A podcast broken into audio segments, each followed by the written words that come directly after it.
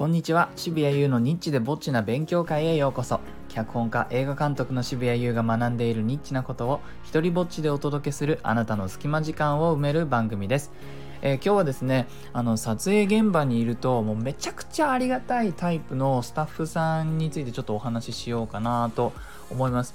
というのはですね、えっ、ー、と先週まで長岡造形大学の学生さんたちに映像1の中で、えー、脚本を教えてたんですね。で脚本の、まあ、5, 5週間にわたって教えて最後のあの回を、まあ、質疑応答でね90分ぐらいやらせていただいたんですがその中で、まあ、いろんな現場があると思いますがその撮影現場の雰囲気を教えてくださいという質問があったんですでそれを話してる最中に自分が大事にしてることが浮かび上がってきてねまあ、話してることで自分の考えてることをこう新たに学び直したみたいなことがあったんです。ですね、その時僕が答えたのは、まあ、あのその学生さんたちっていうのは今後、えっと、いろんなね、あの技術を身につけて映像の方に進んでいきたいという子たちがまあいるわけで、まあ、なんか役に立てる役に立つこと話せないかなってやっぱ思うじゃないですか。でそれで言ったのがあのもちろん技術っていうのは身につけていった方がいいし、えー、それからあの映画の方っていうのはまあいろいろと、ね、分野があるしクリエイティブで言ったらあのなんだえー、監督だとか脚本だとか撮影もクリエイティブな要素すごい多いけれどもこう技術系になっていけばいくほど仕事の方が仕事仕事が多いかなっていう話をしてたんです。えー、でもっと言うと,、うんとなんとなくだけれどもやっぱり音とかあの静音だとか録音だとかっていう分野の方が、まあ、若干その映画っていう風な世界を見た時に少し地味な方に入るから、えー、そっちの方がやりたい人が少ない分、えー、でも需要は同じくらいあるので、え仕事はそっちの方が多いよなんて話をしてたんです。でそんな中で現場の雰囲気ってでもあのやっぱり楽しい方がいいんですよね。であそうかそういえば自分はあの現場を楽しくしてくれるスタッフさんがいると随分記憶に残るし名前を覚えようとするしできればまたこの人来てほしいなっていうふうに思うんですね。えっ、ー、と撮影の現場ってまあいろんなその時間はタイトお金はタイトあの朝は早い夜は遅いえっ、ー、とご飯はなんか急いで食べなきゃいけないとかまあいろいろその環境としてはそんなに何ていうの心地よい環境ではないですね。なんかアドレナリンがあるから気づかず頑張っていられるみたいなことはあっても。それからねそのみんなしてこう一つの目標に向かってるとかその高揚感は出やすいけれどもその分いろいろとタイトな分だけ、えー、まあ、イライラもするえー、時はあるしなんか何かがうまくいかないと何ていうのかな、まあ、やっぱ雰囲気があの危なっかしくなるっていう時もまあまああるわけです。えー、な思い入れが強いからこそっていうことですね。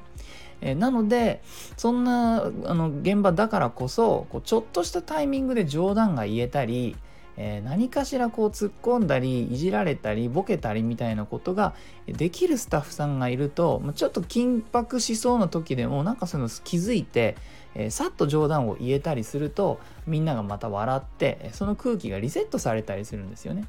でもちろんねその真剣なあの瞬間とかもあるしそういう時にこういちいち冗談を言ってほしいとかそういうわけではないんだけれどもそこら辺の空気を読んでうまくあの笑いに変えられる能力を持っている人っていうのは僕はすごく重宝するんですよね。なんでかっていうとあの監督をやってるともちろんそのいろんな人の状態に気づくは気づくんだけれどもそこをフォローすることがじゃあ僕の仕事かっていうとそうではないなっていうふうに思うんですね。えっと、もちろん自分のできる範囲ではやるんだけれどもプライオリティとしては別のことが上にありますね。作品を良くするそれを完成させることの方が大事です。だからケア的なことはうんとまあ、例えばじゃあ僕が何かを判断しなきゃいけなくてそれをちょっとみんなに待ってもらってる時間だったりする。でその時間にちょっと誰かが冗談を言ったりしてえな場の空気が和んだりみたいなことはとってもありがたい。まあ、そんなこんなで、えっと、僕なんかは例えばこの間やってた現場のねあのでなんか一日中みんなが言ってた冗談でで僕はちょっと場所が違うモニターって少し離れたところにあるから 監督って寂しいでしょ？あの少し離れたところで見てるんでなんでそれを言ってたのか全然わからなかったんですけどもなんか一日中あの撮影とか撮影のアシスタントとかうんと録音さんとかもう一日中ね10ドロー10ドローっていう風に言ってて何のことか全然わかんなかったんですよ。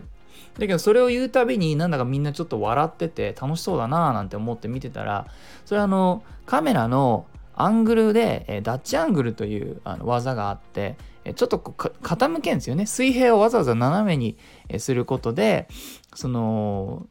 構図の中で何て言うのかな。じゃあ例えば主人公の世界が少し傾いてしまったみたいな瞬間にもうそれこそ文字通りあのフレームも傾かせる水平を斜めにするっていうことでそれを表現するっていう技があるんですね。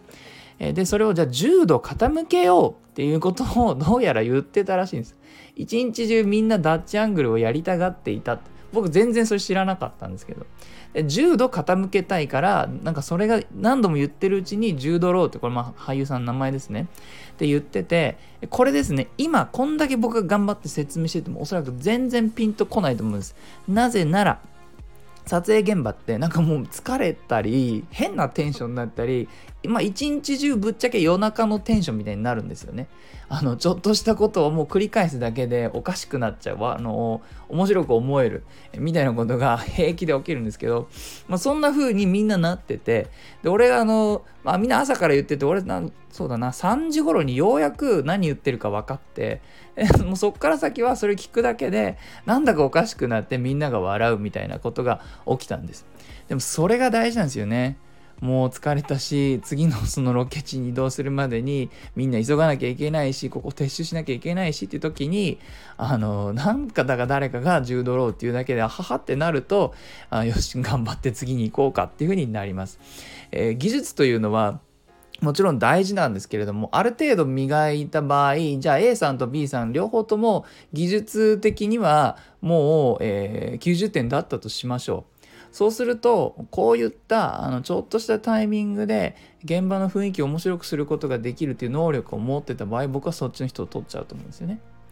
えありがたいしみんなが元気になるし自分も元気をもらえるから。